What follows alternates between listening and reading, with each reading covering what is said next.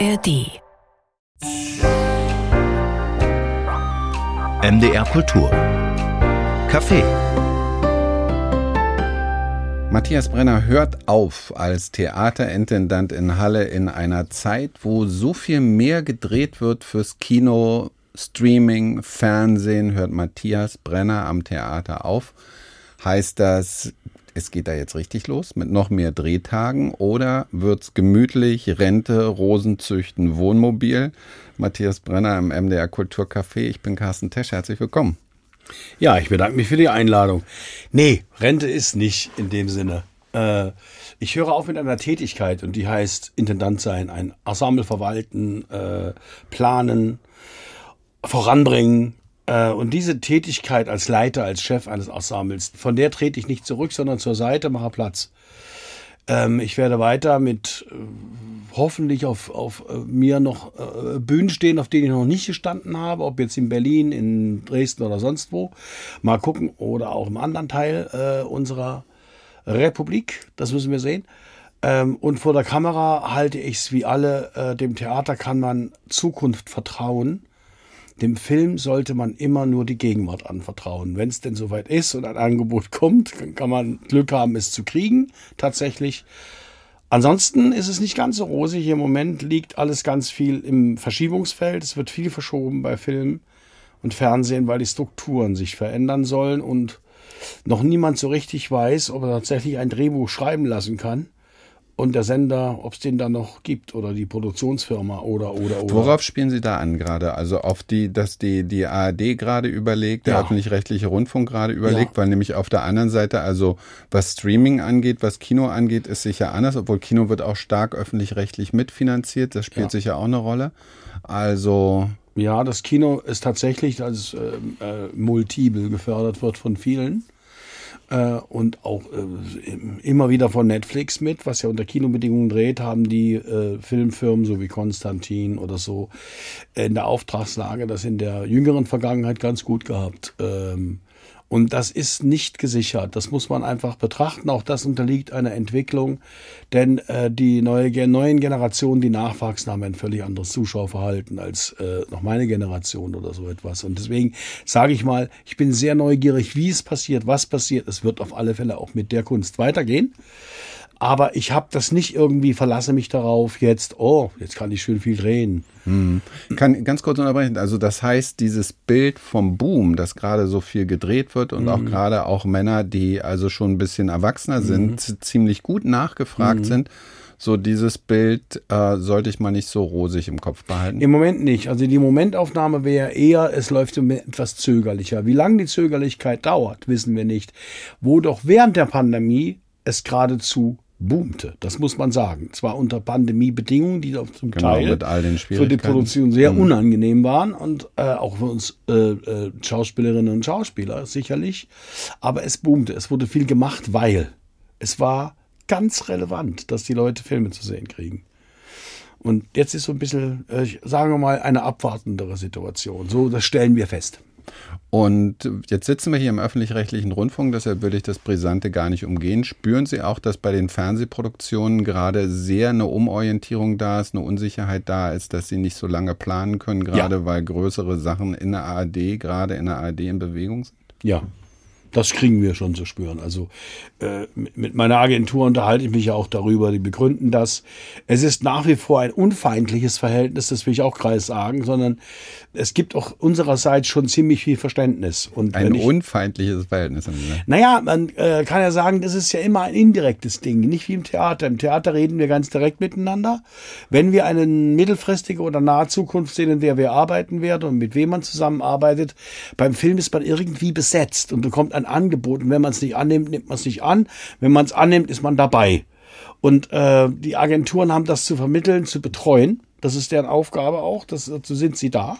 Nicht um uns Arbeit zu beschaffen, sondern uns da zu begleiten und vor Unbill auch äh, durchaus zu schützen. Und da gibt es auch, ähm, sagen wir mal, wir sind ein Menschenberuf, äh, Irritationen, würde ich es nennen. In diesem Fall haben wir die Irritationen nicht, weil wir die ganze Diskussion öffentlich-rechtlich, die ich auch für wichtig halte, mitbekommen. Und da müssen wir ein bisschen mitmachen. Ich habe gesagt, also Rente, Rosenzüchten, Wohnmobil, da haben Sie abgewunken, aber es könnte natürlich passieren, dass Sie sich das letzte Spiel des FC Union gegen Werder Bremen in nächster Zeit mit der ein bisschen mehr Zeit, die Sie haben, in Dauerschleife angucken. ja, das kann passieren. ja, das ist richtig. Also äh, ich bin bekennendes Union-Mitglied und ein bekennender Fan seit nun bestimmt mehr als 40 Jahren. Und Sie haben diesen größten Moment des Vereins tatsächlich ich, mitbekommen. Es war ein Pfingstwunder würde ich sagen, was sich am Samstag ereignete. Da ist der Heilige Geist äh, mitten hinein in unseren Verein gefahren und hat gesagt, so, jetzt seid ihr reif für die Champions League. Und das ist ein Märchen. Das geht eigentlich gar nicht. Hatten Sie Tränen in den Augen? Ich ja. meine, Sie sind ein emotionaler Mensch und so ein Stadion ist ja irgendwie dann der, so ein Emotionscluster in so einem Augenblick. Äh, zumal das und zumal das ja sehr, also auch in den nicht so erfolgreichen Zeiten sehr familiär auch abläuft. Also es, man muss sich das so vorstellen, auch äh, angesichts dieses Spiels wurde in der Halbzeitpause wurde sich von Fans, von Leuten, von Mitarbeitern, die es nicht geschafft haben, gegen Krebs oder sonst was zu kämpfen, also äh, erfolgreich zu kämpfen, verabschiedet. Genauso wie hm.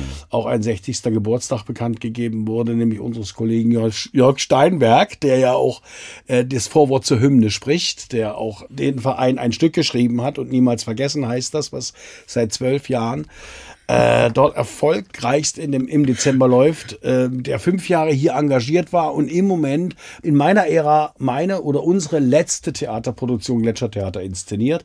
Dessen Geburtstag haben wir da auch noch gefeiert. Es gab wirklich reich genug Emotionen und Tränen und äh, Glückswunder und alles das. Es war toll. Und wo, wo sind Sie dann eigentlich? Sind Sie in dem, also sind Sie auf den, auf den Rängen? Sind Sie in der VIP-Lounge? Es gibt ja zwei Kategorien von mhm. VIP-Lounge bei Union, also so die, die richtig teuer Eure, wo auch irgendwie Rammstein dann auch mal mhm. sitzt oder so? Wo sind Sie? Ich bin nicht da. Ich bin schön auf der Gegend gerade, schön mitten in den Stehenden. Mit Ihrer Jahreskarte. Mit einer Dauerkarte, ja. Die ich zusammen mit Jörg Steinberg verwalte. Mal ist er drin, mal bin ich. Jetzt sind wir mal genau, zusammen drin ja. gewesen. Es ist einfach, es ist einfach ein tolles Erlebnis ja und eine wunderschöne Parallelwelt.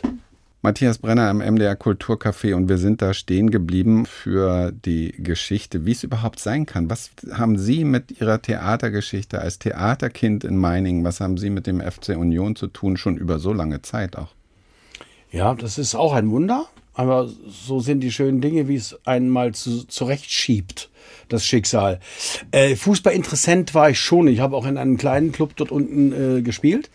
Und, äh, in Meiningen, ja? Nee, nee, das war schon in Suhl. Ich bin ja später mit zwölf Jahren nach Suhl gezogen und äh, dort in dieser Stadt habe ich auch äh, das Abitur gemacht und einen Beruf gelernt später. Aber in der Zeit habe ich eben auch äh, mich für den Fußball interessiert und es war ein Jahr lang war dieser Club Motor Suhl hieß er damals, heute heißt er glaube ich erster Suhler SV 06 oder so ähnlich, ist er aufgestiegen damals in die äh, DDR Oberliga und das haben wir uns nicht nehmen lassen, natürlich zu den Heimspielen, wenn man konnte, zu gehen. Und eines Tages war ein Heimspiel gegen Union Berlin. Okay, das verloren wir rechtschaffen 0 zu 1, wie eigentlich fast alle Spiele. Und ähm, in der Halbzeitpause unterhielten sich zwei Berliner. Ich weiß, ich will ja jetzt heute nicht wieder weg. Ich muss irgendwo übernachten hier. Ich würde ja einfach so ganz dicker, also so, also noch mehr als ich jetzt bin. Und da war ein schmaler daneben, schmaler, kleinerer. Äh, da muss er mal kicken, irgendwas werden. Und da habe ich dann rübergewunken und habe gesagt, also ihr könnt gerne bei mir übernachten, ich habe sturmfreie Bude. Also ich habe nicht damit gerechnet, dass es dann fünf waren, aber das war so toll. Die waren ein bisschen älter als ich. Die waren bunt, die waren anders, das war Berlin, das war ungeordnet. Und die haben auch ihr Bier selbst gekauft irgendwo und das alles und so. Die haben auch an dem Montag, es waren zwei Nächte geworden, früh alles aufgeräumt. Ich musste nichts machen und es waren tolle Gespräche. Und dann kriegte ich eine gefühlte Woche später, vielleicht waren es auch zwei, das mag die Erinnerung nicht mehr so genau mitmachen, kriege ich ein Paket von Union Berlin mit einer Unterschrift eines äh, Mitglieds, braucht ihr nur noch unterzeichnen, so was an Devotionalien, wie man das jetzt nennt, schon so gab äh, war dabei, also ein Schal war dabei und ich Cappy glaube ich nicht, die sah noch anders aus. Ich glaube eine Wollmütze, das habe ich nicht mehr im Kopf. Und wahrscheinlich schön so das Logo, das Emblem ja, irgendwie ja, so, so ja, gestickt, um dies auf die Jacke zu tun oder es, so. Ja, sowas. Es war herrlich. Und äh, der Antrag und eine Einladung, dass ich beim Gegenspiel von Motorsul in Berlin natürlich herzlich eingeladen bin mit Übernachtung. Und so, und so war ich Mitglied in diesem Verein geworden und bin es geblieben. Und irgendwie hat dieser das hat's immer, ich, ich war nicht immer im Stadion, ich gab auch Zeiten, wo ich ihn nicht mochte äh, oder wo ich Probleme hatte mit dem Verein, wie das so ist.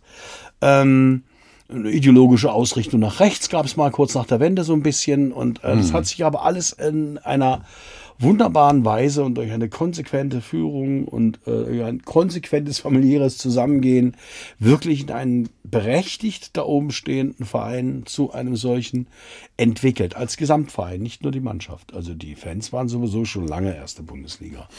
Ja. Und für Sie als Schauspieler gehörten Sie auch zu denen, die am Samstag gesagt haben, also wenn eine Vorstellung zu lange geht und ich nicht mehr zum aktuellen Sportstudio rechtzeitig zu Hause bin, war das, sind Sie auch einer von denen gewesen, die das irgendwie blöd fanden? Also, äh, da muss ich sagen, da trenne ich schon ganz klar. Nicht, weil ich hier als, noch als Chef rede, aber das konnte ich immer trennen. Also, wenn ich eine Vorstellung hatte oder habe, ähm, oder einen Abenddienst habe, aber Abenddienst kann schon mal das Handy mitlaufen. Da kann ich schon mal in die Flure mhm. gehen und gucken, das will ich nicht, äh, um Gottes Willen. Oder Schauspielern die Informationen geben, die sie brauchen, an der Seitenbühne, wie steht's, oder so etwas.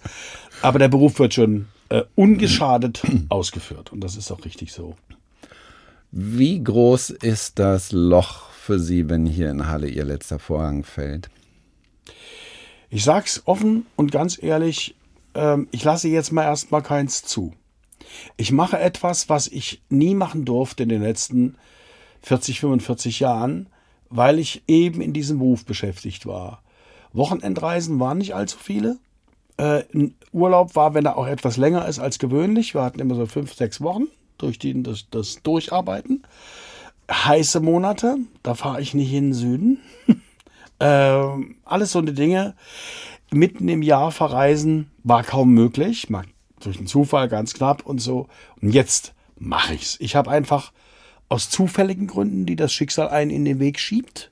In Italien bin ich verbandelt, in Sizilien, auch in dem Raum Genua haben wir Leute. Meine Familie ist ein bisschen verquickt mit Italien. Und als ich auf Sizilien war, vor Weihnachten vor drei Jahren, also vor der Pandemie noch, eingeladen, ähm, habe ich entschlossen, ich lerne Italienisch. Nun kann ich das nur im Netz lernen, obwohl das ja schon ziemlich weit geht, aber äh, je mehr man wissen will von der Sprache, desto schwieriger wird's, desto, äh, desto unsicherer ist man, desto erfolgloser wird's eigentlich. Und ich habe gesagt, wir machen folgendes, wir setzen uns Mitte August mal in ein Auto, da bauen noch zwei Fahrräder rein und fahren äh, gen Sizilien. Ganz Step by Step by Step und werden Sprachreise machen. Und wenn alles gut geht, kommen wir Anfang Mitte Oktober wieder.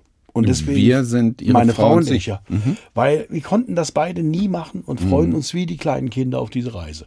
Also so auf dieses Abenteuer und da freue ich mich erstmal drauf. Das schütze ich wie, als würde ich eine Produktion machen, diesen Zeitraum.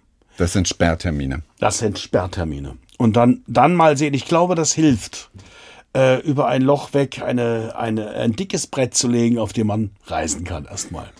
Mhm. Das heißt, Sie haben schon die Ahnung, dass Sie das vermissen werden, also auch diese, diese Intendantenrolle. Also, dass so alle wollen was von einem, alle wollen, wollen ja auch von Ihnen gut gefunden werden, äh, erwarten von Ihnen Entscheidungen, sind vermutlich auch viele oft sauer auf Sie, weil Entscheidungen immer für und gegen jemand passieren, so dass Ihnen das ja. tatsächlich ja, also es gibt, es gibt auf jeden Fall einen Sektor, der wird mir fehlen, ganz ehrlich. Da bin ich äh, insofern eitel genug, obwohl das vielleicht nicht meine Haupteigenschaft ist, aber äh, das zuzugeben.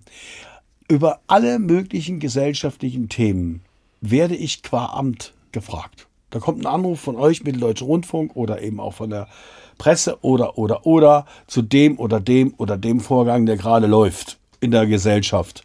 Ob das der Einzug der AfD in den Landtag war äh, 2016 oder oder oder oder andere Dinge, Kulturentscheidungen oder so etwas. Und ich muss ganz ehrlich sagen, weil ich mich gerne einmische in Gesellschaft, auch gerne verständlich mache, auch gerne meine Meinung sage, ähm, das wird mir fehlen. Also das äh, Handy klingelt dann nicht mehr. Das ist einfach klar. Oder vielleicht mal irgendwann, wenn man sich dran erinnert, fragen wir den nochmal, was aus dem so geworden ist. Aber es ist mit dem Amt nicht mehr so naheliegend, nee, wenn das. Es ist nicht ja. mehr so naheliegend, das muss ich ganz ehrlich sagen. Das ist eine Sache, die ich, und ich habe das Haus in dieser Zeit, und das äh, wurde auch von der Stadtgesellschaft gewollt, auch in, unter politischen Aspekten nach außen vertreten und vertreten können. Und das auch getan. Und äh, weil die Herleitung, wie dieses Haus aufgebaut wurde und äh, wie die Zeiten so nun mal sind, äh, und äh, unser Theaterpublikum ein sehr gesellschaftlich interessiertes Publikum ist, hat das meiner Meinung nach geradezu abverlangt auch. Und das kam mir entgegen, wenn ich da an den 1. Mai denke. Den 1. Mai zu veranstalten, das mache ich von Herzen gern. Da gibt's andere, die nenne ich jetzt nicht Veranstaltungen, wo ich sage, das ist auch mal in Ordnung, wenn das aufhört. Für mich. Mhm. Äh, nicht mhm. die Veranstaltung an sich, aber ähm, das ist andere jetzt. Gut, es gab auch andere ganz, ganz einschneidende Momente hier, nachdem die, der Anschlag auf die Synagoge ja. war und was dann auf dem Markt passiert ist und so. Das war natürlich alles große Geschichten. Mhm. Gibt's denn, abgesehen von dem Italienisch-Traum, den Sie sich gerade zutrauen, an dem Sie dran sind, gibt's denn ansonsten Träume so von wegen, wenn ich endlich nicht mehr diesen Karren, der dauernd, der wirklich mhm. dauernd im Dreck steckt auch, endlich nicht mehr ziehen muss, dann werde ich was ganz anderes machen. Dann rette ich Eisbären da mache ich eine Whisky-Bar auf, da, da, da, dann schreibe ich den Roman, wo ich aber alles sagen werde. Da sind wir. Also ich habe tatsächlich eine Autorentätigkeit äh, seit 12, 13 Jahren regelrecht unterbrochen. Also ich war dabei an einem Romanstoff dran. Ich hatte sogar einen befreundeten äh, Regisseur, der sich die Geschichte anhörte, die ja äh, wahr ist und die ich versuche aufzuschreiben. Und natürlich auch in gewisser Weise die Fiktionalität nutze, der war so interessiert daran und hat mich so ermutigt, daran zu gehen und zu schreiben. Ich musste ihm dann später sagen, das kann ich jetzt nicht. Ich kann mich nicht zwischendurch irgendwo hinsetzen und diesen Roman schreiben. Oder ich habe auch mit Stücken und Drehbüchern begonnen. Und ich war hoch erfreut, als ich entdeckte im Schreibtisch, schon ist eine Weile her, vor zwei Jahren, als die Überlegung aufkam, ich höre auf, dass von den, ich sag mal, sechs gültigen Geschichten, wo ich sage, die warten auf weiter, vier davon keine Leichen waren, sondern die Zeit überlebt haben, die mir immer noch nicht nur gefielen, sondern wo ich sofort andockte, das schreibe ich jetzt weiter. Ob das ein Märchen ist, dass man, wenn man Zeit hat, schreiben kann, vielleicht geht's dann gar nicht ich muss sagen, ich habe das, wenn ich als, als ich freiberuflich unterwegs war, als Schauspieler. Sie sehen auch so, so unbefangen aus, wenn Sie das sagen jetzt hier so. Also als wäre da kein, keine, keine Beklommenheit oder so, als Sie diese Sachen angeguckt haben. Also für mich war sofort der Gedanke da und Sie trauen sich das zu. Sie sind, Sie wirkten so wie, na dann mache ich das jetzt eben. Ja. Also ich kann ja auch ein Brett anbohren, Regal anbringen, also dann, dann kann ich das, ich kann das eben. Ja, mit Bretter und Regal anbringen, da muss ich immer nachdenken, aber das, äh, da bin ich nicht ganz der Typ, aber mache ich auch. Aber habe ich so ähm, rein projiziert nein, bei Ihnen. Nein, nein, nein, ich habe schon ein Regal gebaut zu Hause, ein Bücherregal und äh, Nele ist heute noch stolz drauf. Das rechnet sie mir jedes Mal hoch an. Dass das da Aber steht. sie ist nicht der Typ Frau, die sagt, also handwerklich begabt wäre auch schön, so dass es für, für nee. ihre Frau Nele steht, das ist es keine Kernkompetenz. Nein, keine Kernkompetenz. Da kommt doch der Schöngeist vorne ja. weg. Okay. Und sie neidet mir auch nicht, sie ist selber der auch potenzielle Romanautor. Ja, Und sie ist ja auch Schriftstellerin. Sie mir das in keinem Fall, dass ich das äh, wieder ausprobieren will. Sie ermutigt mich sehr und ich habe eine tolle Gesprächspartnerin. Aber das waren so Geschichten, wo ich dachte, die warten jetzt. Die kriege ich nicht so nebenbei. Auch wenn ich, wie ich gesagt habe, früher, wenn ich freiberuflich unterwegs war, war es einfach. Weil in einer Stadt, meinetwegen, ich war in Freiburg, habe inszeniert. Was mache ich am Abend, wenn ich keine Probe habe? Habe ich Zeit. Was mache ich nachmittags? Ich habe Zeit, weil ich habe keine Familie, ich habe keine Igel zu bürsten jeden Tag. Ich, hab, ich bin einfach da, habe Zeit, habe ich, hab ich schreiben können. Oder auf den langen Zugfahrten. Na, andere Regisseure trinken dann. Ja, äh, habe ich auch gemacht. Also so muss schon auch sein, äh, in, in und wieder. Ich bin ja Weingenießer, ne? also so ist nicht. Ganz, aber ganz aber kurze das, Andeutung mh? mit den Geschichten. In welche, wo, wo, wo kommen die her? Ohne dass wir jetzt ihre. Die eine ihre Geschichte ist äh, inzwischen, darf ich Lust. das so sagen, weil meine mhm. Trauerarbeit lang vorbei ist. Das ist der Freitod meines Vaters, der nicht nur tragische Züge hat, sondern auch äh, in den Urgründen eine hochinteressante Lebensgeschichte in drei Deutschländern war. Schauspieler. Mm, ja, auch geworden. Mhm. Äh, auch Regisseur geworden ist er auch, aber eigentlich war er ein Fantast. Und ich habe immer das Gefühl, äh, seine Fantasie war so groß, dass die Welt dafür nicht ausreichte. Also so und äh, der in Schwierigkeiten gekommen ist. Und darüber zu erzählen, da merke ich immer, dass es auf die, um die anderen geht, die ihm begegnet sind. Hm. Das ist eines der Geschichten. Das ist ja der alte Trick, den Biografen und auch so Ghostwriter ja. sagen. Wir brauchen nicht nur das, was du, deine Hauptfigur, sondern alles passiert über die Begegnung, über ja. die Menschen, mit, von denen eigentlich das, mit denen das Leben stattfindet. Ja, genau. Und ich möchte, also im Grunde genommen möchte ich zwei Leute da über ihn eigentlich erzählen lassen. Also äh, einer sind Sie selber? Einer bin ich selber, aber in der dritten Person. Mhm. Und das andere ist eine, ähm, eine, auch eine Tochter, die jüngste Tochter, Halbschwester, mit der habe ich mal, als sie sich überhaupt nicht damit fertig wurde, was die Geschichte ist, da haben wir uns Briefe geschrieben. Sie studierte gerade in Indien. Und das war so ein schönes Mittel äh, hm. sich über Briefe aus, ich würde es nicht bei den Briefromanen belassen, aber es würde eine Rolle spielen, nämlich die Kommunikation über jemanden oder was seine alten Schulkameraden im Westen oben im Bremer Raum über ihn gedacht haben und dann erfuhren, dass es ihn doch noch lange gab und und und. Und die zweite Geschichte, an der mir sehr liegt, die ist jetzt ganz heimatlich gemeint. Da muss mal jemand ran und sich die unglaubliche Geschichte von Herzog Georg II. und der Begründung der Theaterstadt in Meiningen, der muss man sich hingeben. Das ist so eine irrwitzige Geschichte, die uns so viel beibringt heute. Welchen Mut zu Europa so ein Mann schon hatte.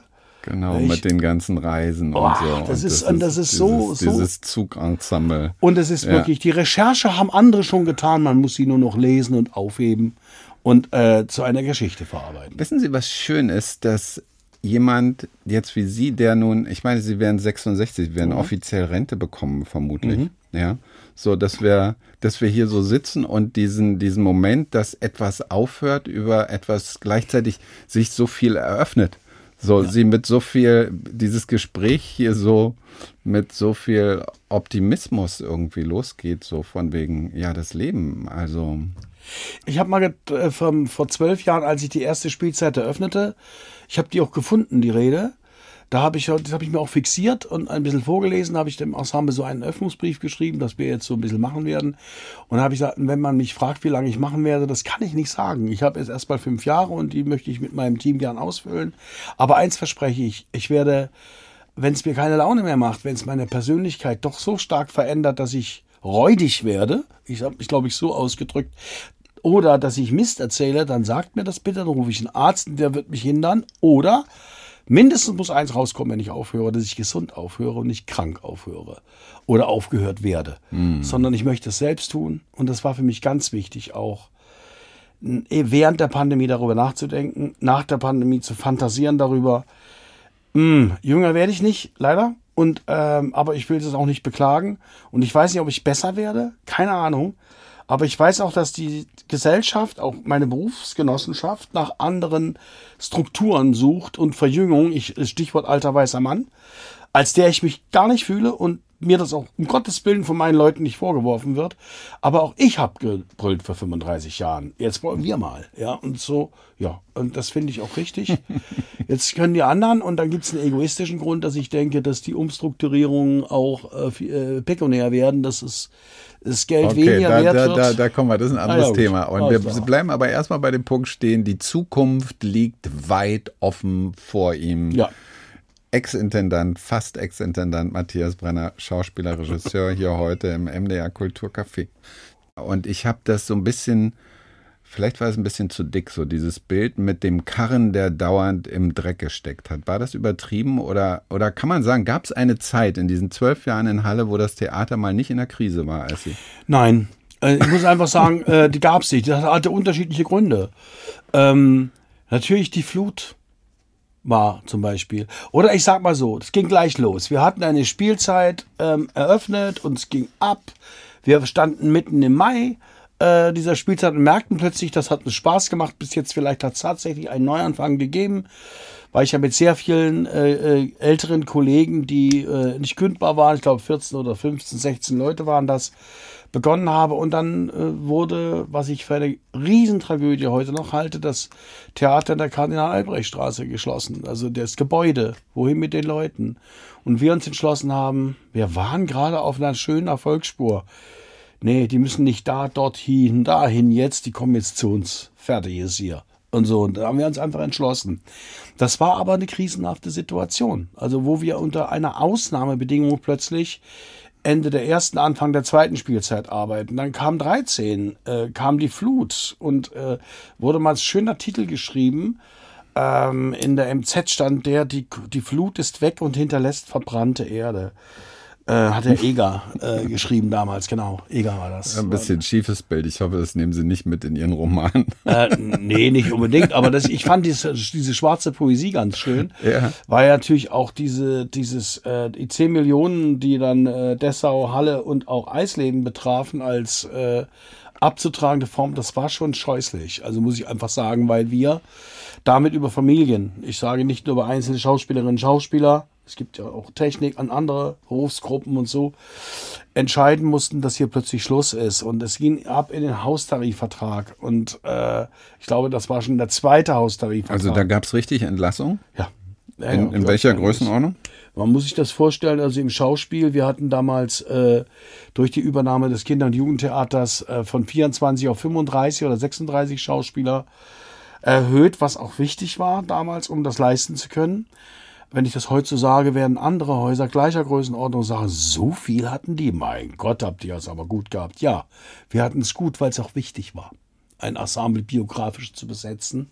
Äh, konnten wir uns erlauben, mit zwei, drei Stücken sogar parallel und Kinder- und Jugendspielplan mitzumachen. Ähm, etwa, ich würde sagen, wir sind, glaube ich, auf 26 Schauspielerstellen abgesenkt worden dann. Allein. Also das äh, sagt schon viel. Okay, ein Gemetzel. Wir haben dann mit dem Geschäftsführer so hingewiesen, 27. glaube ich noch da war. Äh, so, da hatten wir das so. Das sind so Größenordnungen. Ist viel im Ballett passiert, viel im Orchester. Und so. Ob man das jetzt gerecht, ungerecht findet, weiß ich nicht, aber es ist hart. Das war auf alle Fälle eine Krise. Dann gab es die Geschichte mit der Geschäftsführung. Nee, ja, es gab noch die, vor der Geschäftsführung sagte damals noch neue OB Bernd Wiegand, dem ich später auch viel zu verdanken habe, muss ich sagen. Es ist eine gute Partnerschaft entstanden. Aber wir durften plötzlich bei der Flut nicht Theater spielen. Er hatte das äh, Theaterverbot äh, äh, ausgesprochen, dass während der Flut, wenn andere Menschen ihr Hab und Gut verlieren, kann man nicht Theater spielen. Und wir fanden das einen solchen Scheiß, weil äh, wir hatten uns da oben eingerichtet, einen Kindergarten für, für, für äh, Zuschauer und für unsere Leute und sonst was, damit wir in die Arbeitseinsätze und zum, zum, zum Sand chippen können und so weiter. Und trotzdem abends bitte Theater spielen. Absage der Händelfestspiele. Das fand ich als eine Katastrophe. Das war also auch ein Moment. Dann kam der Geschäftsführerwechsel. Ähm, der es ist ja bekannt, leider stand zu viel, fast zu viel in der Presse darüber. Ähm, eine immens schwierige Zeit war, mit einer gleichzeitig künstlerisch hochbrisanten in der Zusammenarbeit mit der Oper unter der Leitung von Florian Nutz damals. Aber es war auch da eigentlich immer Krise, weil eigentlich nur über eins gesprochen wurde, dass wir früher so fett gelebt haben, müssen wir jetzt zurückzahlen. Es wurde plötzlich eine Innenansicht, Feindbilder gebaut aus der Innenansicht und nicht aus der Außenansicht. Das fand ich ganz bitter. Das haben wir überstanden als Ensemble. Ja, und äh, dann kam dieses schreckliche Jahr mit dem Attentat. Genau. Ähm, Genau, und dann kam Corona und insofern sind, sind gut, sind diese, werden diese zwölf Jahre der Krise voll. Sie hatten es selber gesagt mit dem äh, alten weißen Mann. Keiner hätte das zu Ihnen gesagt. Andererseits haben Sie eine Aufmerksamkeit dafür. Und ich kann mich erinnern, als Sie hier im Radio bekannt gegeben haben vor zwei Jahren Ihre Entscheidung, da habe ich Sie nach den Gründen gefragt und da habe ich sowas gehört wie, ich weiß gar nicht, ob Sie es gesagt haben, sowas wie, ich muss das nicht mehr haben, ich will nicht warten, bis mir jemand sagt, dass ich nicht in die Zeit passe. So ähnlich ja, klang das das eben. ist auch so. Eben das war auch. damals mein Impuls. Ja. Wir haben natürlich, äh, das muss ich einfach, will ich auch sagen, und das wird niemand meines Ensembles falsch verstehen, wir haben natürlich Auseinandersetzungen gehabt. Es gab natürlich auch andere in der Struktur Begehrlichkeiten, äh, nicht mehr die Begrenzung der Verträge, dass sie nicht mehr äh, kündbar sind, sondern dass man in der gesamten Intendantenzeit natürlich da bleibt. Es sind Bestrebungen, da hätte ich oft gern auf der anderen Seite gestanden und gesagt, dafür mitgekämpft, wie man es machen muss. Aber ich war da ambivalent drauf, weil ich natürlich auch die Gefahr kannte, dass man sich selber abschafft, wenn man äh, sich ganz demokratisiert, ich nenne es jetzt mal so, ich muss es versuchen zu verdichten hier, also das Mitspracherecht aller, äh, und dann plötzlich etwas entsteht, dass wenn man den kompletten Lohnausgleich schaffen will, und äh, dann hat, Gelder werden nicht dazukommen. Die, die Kommune muss es bezahlen. Aber das ist, das ist das eine Thema, die Mhm. Arbeitskämpfe, das ist ja etwas, was auf, auf eine Art auch in die, die letzten 30 Jahre ein Thema war, gerade hier Mhm. in Mitteldeutschland, was Theater erlebt haben, immer wieder aus, Hausverträge und so, Haustarifverträge. Aber ein anderes Thema ist ja heute auch ähm, tatsächlich das Bild vom alten weißen Mann und von der von Macht im Theater, ja. was was und diese ganzen Themen, die die heute sehr eine hohe Geläufigkeit haben an mhm. vielen Theatern, also Themen wie Gender, Neokolonialismus, mhm. Rassismus, mhm. Klima. Man, man empfindet sich ja immer selber sowieso nicht als Rassist. Ja. Ja, also, gehört ich auch zu denen. Und dass wir dafür sensibilisiert werden, was es eigentlich bedeutet, wie unsere Berufsgeschichte ist, ob wir im Ensemble wirklich das gesellschaftliche Abbild treffen, ob ähm, ein äh, heterosexueller Schauspieler jetzt homosexuelle Rollen spielen kann. Also diese Diskussion gibt es ja. Über Gender will ich mal ja auch gar nicht reden. Da haben wir einen Sprachberuf, da sind wir besonders im Streit. Darum auch im empfindlichen Streit, auch ein Streit, der uns viel Kraft kostet gerade. Wo Aber sind, ich will mal sagen, diese wo, Macht. Wo sind Sie da in dem Streit? Hm? Wo sind Sie da selber in dem Streit? Ich finde, wenn man der Sprache einen Aufwand gibt, äh, dass man das weibliche Geschlecht wie das männliche Geschlecht gleichberechtigt behandelt, finde ich das mal richtig. Ich finde das Nachdenken über die Sprache völlig richtig. Ich finde die Konsequenz äh, falsch, dass ich gendern muss, wie es zum Teil meine befreundete Sendung Kulturzeit gendert. Mich stört es. Mich stört es, andere nicht. Nele hat dazu einen klugen Satz gesagt. Ihre Frau. Ja, wir sind jetzt so alt geworden, wir können es ja herausnehmen, nicht zu gendern, wenn es die anderen wollen. Sie haben damit noch lange zu leben. Ist das doch deren Versuch auch wert? Also richtig, ich würde das jetzt nicht stören wollen. Das Gendern, ich finde, eine Sprache wird sich immer sozial entwickeln und nicht ideologisch. Das hat nie funktioniert. Oder es ist eine Funktionärssprache, wie wir es hatten in der DDR. Aber die Sprache der DDR war eine ganz andere. Und ähm, die gehörte äh, zum Alltag, wie die sich entwickelte. Also gleiche kann man über den Faschismus sagen oder über die Kaiserzeit. Genau, dass es sowas wie eine doppelte Sprache gab. Ja, ja. Ja, also eine offizielle ja. Sprache ja. und eine, die eine Gebrauchssprache dazwischen und die ja. meisten Menschen wussten, wann sie und wann hatten auch die offizielle Aber jetzt Sprache sehr mal, geläufig. Gender wird offiziell. Wir müssen es nur vorstellen. Mhm. Dann bildet sich nochmal eine ganz andere Sprache aus. Und was, mhm. was ist mit Situationen im Theater? Gab es Momente, wo Sie gedacht haben, nee, so kann ich das nicht mehr machen, wie ich es früher gemacht habe? Also auch mit einer, mit einer Naivität auf der, ich weiß nicht, haben Sie den Film Tar gesehen? Mhm. Über, genau, über die Dirigentin mit, jetzt stehe ich gerade auf der ähm, Kate Blanchett. Kate Blanchett, ja. ja. Und, ja. Genau, und da gibt mhm. es doch diese Szene, wo diese, wo diese Dirigentin äh, einen ihrer Schüler ruppig, kann man sagen. Mhm. Ruppig, deutlich, intelligent anmacht, was mhm. dann also, oder kritisiert, so könnte man mhm. mal sagen, was dazu führt, dass sie letztlich mit einem Shitstorm zu tun bekommen hat. Gibt es Momente in Ihrer eigenen Arbeit, wo Sie gedacht haben, so kann ich das nicht mehr machen, sonst kriege ich ein Problem, wie Ihr Kollege Armin Petras das beispielsweise hatte? Ich weiß nicht, haben Sie den Fall verfolgt? Ja, natürlich, ich habe das ja. verfolgt. Ich habe ne? auch mit äh, Armin darüber, äh, auch mit anderen Leuten darüber intensiv geredet, weil das finde ich den fast tragischsten Moment. Das ist für mich eines der wichtigsten Themen. Der Rassismus, auch der latente es sagt ja vorhin, wir halten uns nicht dafür. Trotzdem, wenn wir genau hingucken, leben wir mit dem sich nicht dafür halten und doch mal hin und wieder sein, schon ganz ordentlich. Wir haben Othello gemacht in unserer ersten Spielzeit, Ende der ersten Spielzeit. Wir haben ihn nicht geblackfaced, das haben wir nicht gemacht. Wir haben ein Plakat gehabt, das hieß, nach dem äh, Übersetzung von Werner Buß, Othello Venedigs Neger. Und es war ein schwarzer Kohlenhaufen, aus dem zwei fast diamantene Augen gucken. So sah das aus. Ein tolles Kunstplakat, das Bühnenbild. Ich habe jetzt leider seinen Namen nicht im Kopf. Und was da los war, das begann gerade, diese mhm. Debatte. Mhm. Ich muss sagen, ganz viel verstehe ich heute. Mhm. Was wir damals eigentlich von uns schoben. Wir sind doch nicht, das Stück geht darum, ist gegen Rassismus, setzt sich genau dafür ein und so. Und doch, und doch haben wir damit zu tun äh, ganz einfach ist aus der weißen Sicht zu betrachten und, und, und, und. Da gibt es sehr, sehr viele Ansätze, die durchaus richtig sind und da ist richtig viel schiefgegangen. Ich sage dazu ehrlich, in der Machtdebatte, die MeToo-Debatte, die am Anfang auch erst sehr befremdlich war, dann nahm die Fahrt auf und wurde zu einer Machtdebatte, die sogar auch intersexuell war. Also es war, kam nicht mehr darauf an, wer wie was. Also da ist ein Beispiel. Und äh, die hat sich zu einer wirklichen Debatte um Macht, was ist Machtmissbrauch, hat sie sich qualifiziert. Und da muss ich sagen, äh, es gibt Machtmissbrauch im positiven wie auch im negativen Sinne. Davon bin ich nicht frei, um Gottes Willen. Darüber würde ich gerne mhm. noch mal einen Moment mhm. nachdenken wollen. Positiver Machtmissbrauch, wie wäre denn dafür die Definition? Ja, Am Theater. Am Theater oder ich, äh, wie ich meine. Macht positiv missbraucht habe. Ähm, ich kann natürlich über Leute entscheiden, die in privat schwierigen Situationen sind, sehr schwierigen Situationen, sagen, pass auf, du machst mir jetzt eine Pause von da bis da. Das Geld läuft trotzdem weiter, wir werden das alles kompensieren, damit du wieder uns dann zur Verfügung stehst. Das ist so eine Sache, äh, ich weiß nicht, wo wir da im Arbeitsrecht stehen. Es hat mich auch nicht interessiert, sondern es ging darum, ich kann die Zeit verschenken an jemanden, in dem Fall, wo ich auch der Meinung bin, es lohnt sich. Oder es gibt ja uns dieses Ding der Nichtverlängerung. Äh, und ich habe mal diese Nichtverlängerung auch dazu genutzt, jemandem die Chance zu geben, bitte lass dich da und da behandeln. In einer Zeit, die ich dir schenke. Und wenn du jetzt Ja sagst, dann bleibst du im Ensemble, ist doch klar. Also damit zu steuern, ich weiß, das ist sehr grenzwertig, was ich hier jetzt sage, aber äh, ich höre auch auf.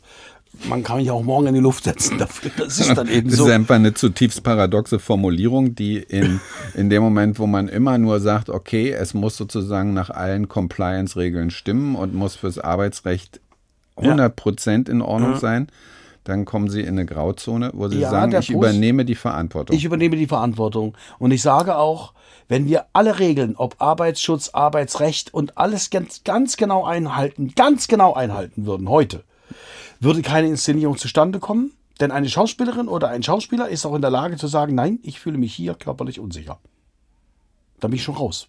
Also ob sie auf der Erhöhung steht oder nicht, also Bühne ist ja nun mal das der Traum. Es übertreibe das jetzt bitte, weil es hat genau die Situation natürlich in meinem Laden nicht gegeben. Das kann ich meinem Ensemble wahrlich nicht vorwerfen, denn das war das Schöne an dieser Zeit, auch am positiven Machtmissbrauch. Es hat sich immer gelohnt irgendwie mit äh, den Kolleginnen und Kollegen die Abenteuer einzugehen. Und da kriege ich auch gleich wieder ein Lächeln. Da sehe ich schon drei, vier Gesichter, die mich angrinsen und sagen, das hat doch Spaß gemacht. Also so, oder macht Spaß. Sind, wir sind ja noch dabei. Also so, Und wir haben auch Konflikte gehabt miteinander, in Mhm. denen wir zwischendurch uns gegenseitig auch unausstehlich fanden und auch Ja. diesen Intendanten. Ich will auch den, den negativen Machtmissbrauch, Mhm. äh, den ich äh, eingegangen bin. Es, und da muss ich sagen, da waren viele im Ensemble, die mit mir auch in Einzelgesprächen gesprochen haben, weil ich das nicht so empfand. Oder äh, eine Empfindung nicht wirklich hatte. Das sind Neigungen. Ich habe Leuten, die vielleicht auch in Situationen, die noch verdient haben, auch von außen, jetzt Regisseurinnen, Regisseure, ah, ich krieg dich unter, letzte Spielzeit, das machen wir noch und so und, äh, und so. Und habe quasi einem Versprechen nah. Bin ich zu weit gegangen. Weil ich hatte das Feld gar nicht bestellt dafür. Ach so, und es dann nicht einlösen können. Ich konnte es nicht Also einlösen. Mhm. dieser Impuls, den Sie haben, dass Sie, also wenn Sie jemand begegnen und es ist eine gute Begegnung Mhm. und dann habe ich den Verdacht, Matthias Bredder ist halt so, dass er eine etwas umarmende Art hat. Ja, und das ist halt, Ja. das kann man in manchen Situationen nicht machen. Und da muss man sich schützen, weil man die Situation oft nicht unterscheiden kann.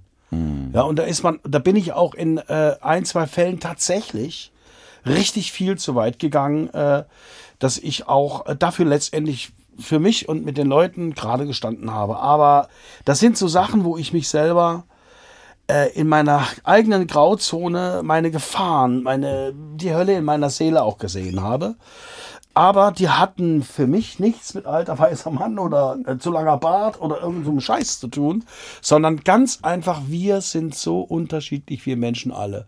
Sicherlich habe ich die Begabung, einen Laden zusammenzuhalten, aber ich habe eben auch Gefahren, dass ich manchmal in meiner Gefühlswelt zu positiv werde und die Distanz zu mir selber verliere. Und äh, manchmal. Und die Rolle im Auge zu haben. Und die Rolle Genau. im Auge zu haben. Das ist aber nicht der Grund, warum ich aufhöre. Aber die Rolle ist ein Stichwort, Mhm. weil das ist nicht der, Sie sagten jetzt eben, das ist nicht der Grund, warum ich aufhöre. Nee. Das haben Sie auch ganz klar gesagt. Mhm. Sie sind nicht weggejagt worden, Sie fühlen sich auch nicht hoffnungslos antiquiert, sondern Mhm. es ist jetzt der Moment, auch wieder andere Dinge zu tun. Alles hat seine Zeit. Genau. Aber die Rolle, das war für mich das Stichwort, weil Sie nämlich ja immer auch die Schauspielerperspektive kennen, auch in der Zeit, wo Sie jetzt, Sie haben ja immer auch nebenher gedreht und so. Und ich meine, es ist ein Beruf, in dem man es dauernd mit Macht zu tun hat. Und Sie kennen die andere Perspektive und ich vermute, Ihnen wird auch der ein oder andere Regisseur zu nahe getreten sein. Beim Film? Beim Film, beim Theater, wann auch immer, damals Ja. in Erfurt, als sie eigentlich, dass sie, wo sie in Erfurt der Star waren, wo ganz viel losging für sie. Und so, das also in Zeiten, wo, wo auch immer, in diesem Beruf, weil ich Mhm. meine, ich glaube, es passiert in diesem Beruf. Ja. Also ich, Kennen Sie einen unverletzten Schauspieler? Nein, und das möchte ich auch nicht. Äh, nein, Ja. möchte ich auch nicht. Und ich ähm, äh, nicht äh, Männer oder Frauentränen, die vergossen werden auf, auf Proben, haben äh, in, in großer, ich würde sagen, in großer Prozentzahl nichts mit Machtmissbrauch zu tun, sondern äh, mit an einer gemeinsamen Verzweiflung auch zu arbeiten, an Verzweiflung an sich.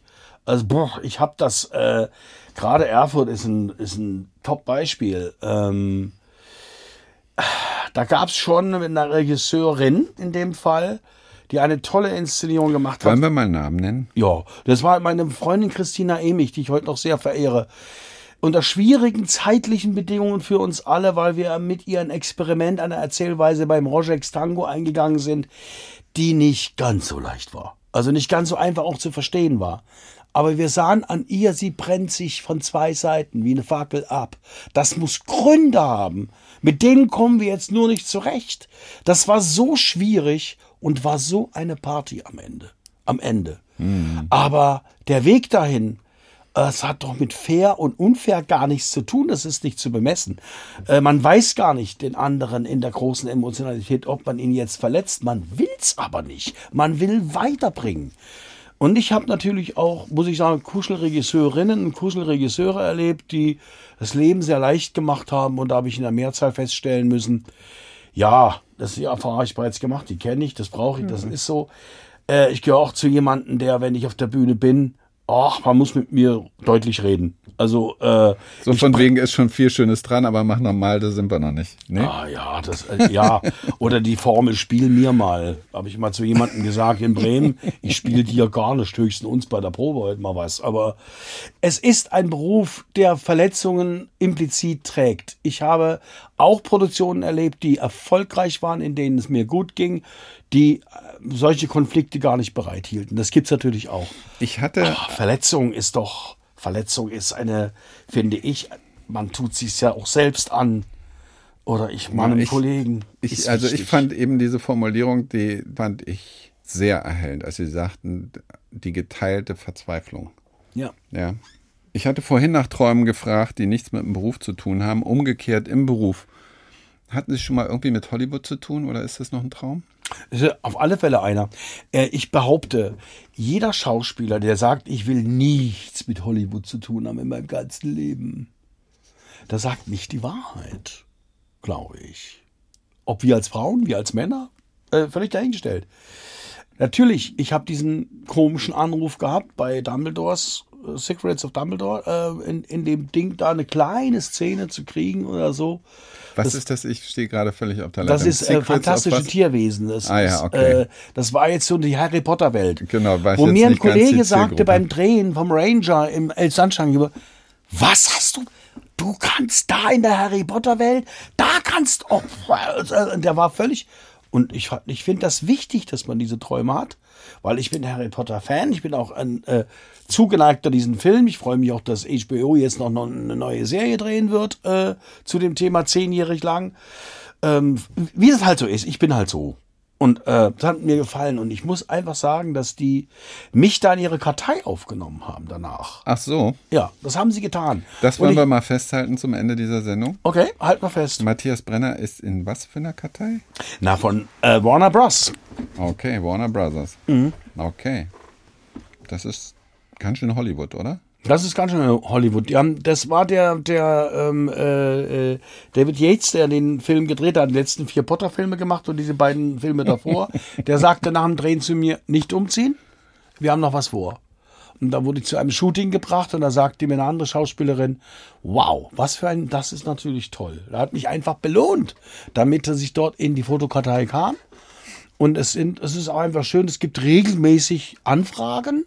Anfragen heißt nicht Angebot, um im Film zu bleiben, sondern da macht man mal ein elektronisches, also ein Bildcasting von sich in äh, englischer oder auch in deutscher Sprache, das unterscheidet sich. Und dann ähm, entstehen halt auch Dinge. Und äh, ich sag mal nicht, dass ich darauf vertraue, sondern äh, ich freue mich darauf, wenn da weiteres zustande käme. Das ist zumindest habe ich an dem Traum schon mal kurz teilgenommen und ich schließe das für mich nie aus und es provoziert mich auch, neu einzugehen in fremden Sprachen etwas zu leisten. So. Und das, das, aber Sie lernen Italienisch und nicht Englisch? Na, Englisch auch. Englisch ja. lerne ich seit einiger Zeit. Also das wird auch immer, immer, immer besser. Aber ähm, und dann hat man ja beim Drehen wird man ja unterstützt. Da kriegt man die Coaches für die Texte, die man halt zu bearbeiten hat. Äh, und das Italienische ist, wenn man so will, eher, das hat nicht den Ziel, im italienischen Film zu spielen, sondern hat den Ziel, das Ziel, diese schöne Sprache, auch diese wunderbare Musik zu verstehen. Und vielleicht Oper zu inszenieren. Vielleicht auch, das war bis jetzt bei mir eher ein gedämpftes Interesse, aber es ist da. Matthias Brenner, ich wünsche Ihnen alles Gute. Würde mich freuen, Sie bald wiederzusehen im Kino oder auf den Plattformen oder in der Oper oder in Italien. Das ja. war das MDR Kulturcafé mit Matthias Brenner. Ich bin Carsten Tesch. Dankeschön. Danke, ich danke, danke, danke auch sehr für die gesamte Zeit. Noch mehr Gespräche gibt's in der ARD Audiothek. Jetzt kostenlos im App Store.